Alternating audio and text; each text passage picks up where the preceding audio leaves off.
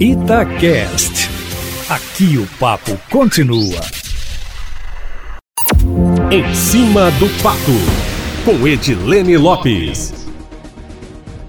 A chamada CPI dos furafilas na Assembleia Legislativa está chegando perto do final, Eustáquio. Possivelmente acaba neste mês e caminha para o principal momento, que é o depoimento do ex-secretário estadual de saúde, Carlos Eduardo Amaral, marcado para o dia 11. Antes dele, será ouvido na quinta-feira próxima, depois de amanhã, o ex-secretário adjunto Marcelo Cabral. Além do Legislativo, está que o Ministério Público de Minas Gerais também investiga o caso e, a depender do resultado da apuração, os envolvidos podem responder, por exemplo, por improbidade administrativa e prevaricação. Vamos agora para um momento ABC da política. Improbidade administrativa é ato ilegal ou contrário aos princípios da administração pública cometido por um agente público no exercício do cargo. E prevaricação também é um crime específico da função pública e ocorre quando um servidor deixa de praticar ou pratica indevidamente um ato de ofício para satisfazer o interesse pessoal.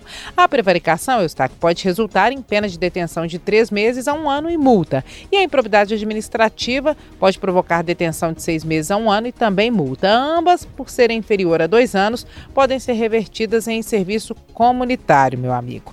Essas são punições na área penal. Caso fique comprovada a responsabilidade, há também punições civis ou da área civil, que são suspensão temporária dos direitos políticos, proibição temporária de contratação com a administração pública ou de recebimento de benefícios e incentivos fiscais. Agora, voltando para o momento atual da CPI, o primeiro depoimento de hoje foi revelador. Eustáquio, Janaína Fonseca Almeida, que é diretora de vigilância de agravos transmissíveis da Secretaria Estadual de Saúde, afirmou que no dia em que chegou o primeiro lote lote das vacinas contra a Covid aqui em Minas Gerais, lembra? Dia 18 de janeiro, a recomendação técnica era para que não fosse realizado o evento no Aeroporto Internacional de Belo Horizonte, em Confins, para aplicação simbólica da vacina nos cinco primeiros mineiros, mas que a ordem do governo era para que o evento fosse realizado. Então ele acabou ocorrendo. Com essa declaração, ela acaba colocando o governo e o governador também em uma situação mais complicada, Eustáquio Ramos, de não ter seguido uma orientação técnica. E essa orientação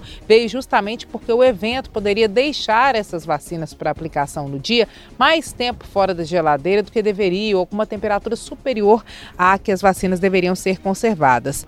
Ainda de acordo com ela, as doses que sobraram na mesma embalagem sofreram essa variação não recomendada de temperatura e por isso houve a decisão, para não desperdiçar, segundo ela, mesmo havendo risco de eficácia, de utilizar essas sobras para vacinação de 35 profissionais da rede de frios, inclusive a própria Janaína Fonseca Almeida, que é diretora de vigilância de agravos transmissíveis, foi vacinada nesse dia, está aqui o Ramos. Eles foram vacinados quando o memorando estadual que autorizou a vacinação dos administrativos e que está tendo legalidade questionada ainda nem existia, Eustáquio Ramos.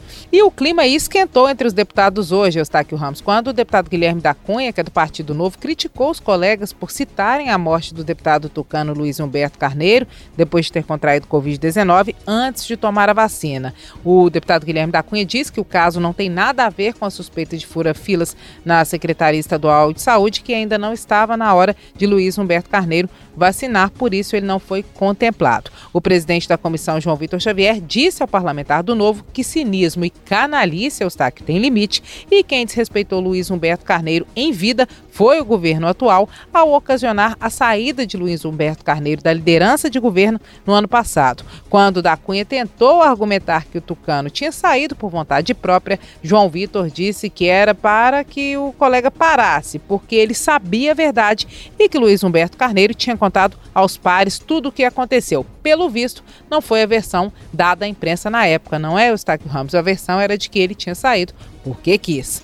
Além das tretas sérias, tem as que são em tom de brincadeira. Eustáquio Ramos ontem na CPI, em diálogo entre o deputado João Vitor Xavier do Cidadania e o deputado Ulisses Gomes do PT, um perguntou ao outro ali na dinâmica da CPI se o outro ouvia bem. Aí o petista brincando falou, eu ouvo, ao invés de falar eu ouço, se referindo a um ato falho cometido pelo governador Romeu Zema durante uma entrevista. Brincando, João Vitor Xavier disse ao petista, não me confunda, eu disse eu ouço. E hoje, João Vitor Xavier também, num tom de brincadeira, comparou o ex-chefe de gabinete, que prestou depoimento ontem, João Pinho, ao ex-presidente Lula. Disse que, sobre tudo que ele era perguntado, dizia que não sabia. Eita, fogo no parquinho, Eustáquio Ramos. É isso, meu amigo. Amanhã eu volto, sempre em primeira mão e em cima do fato.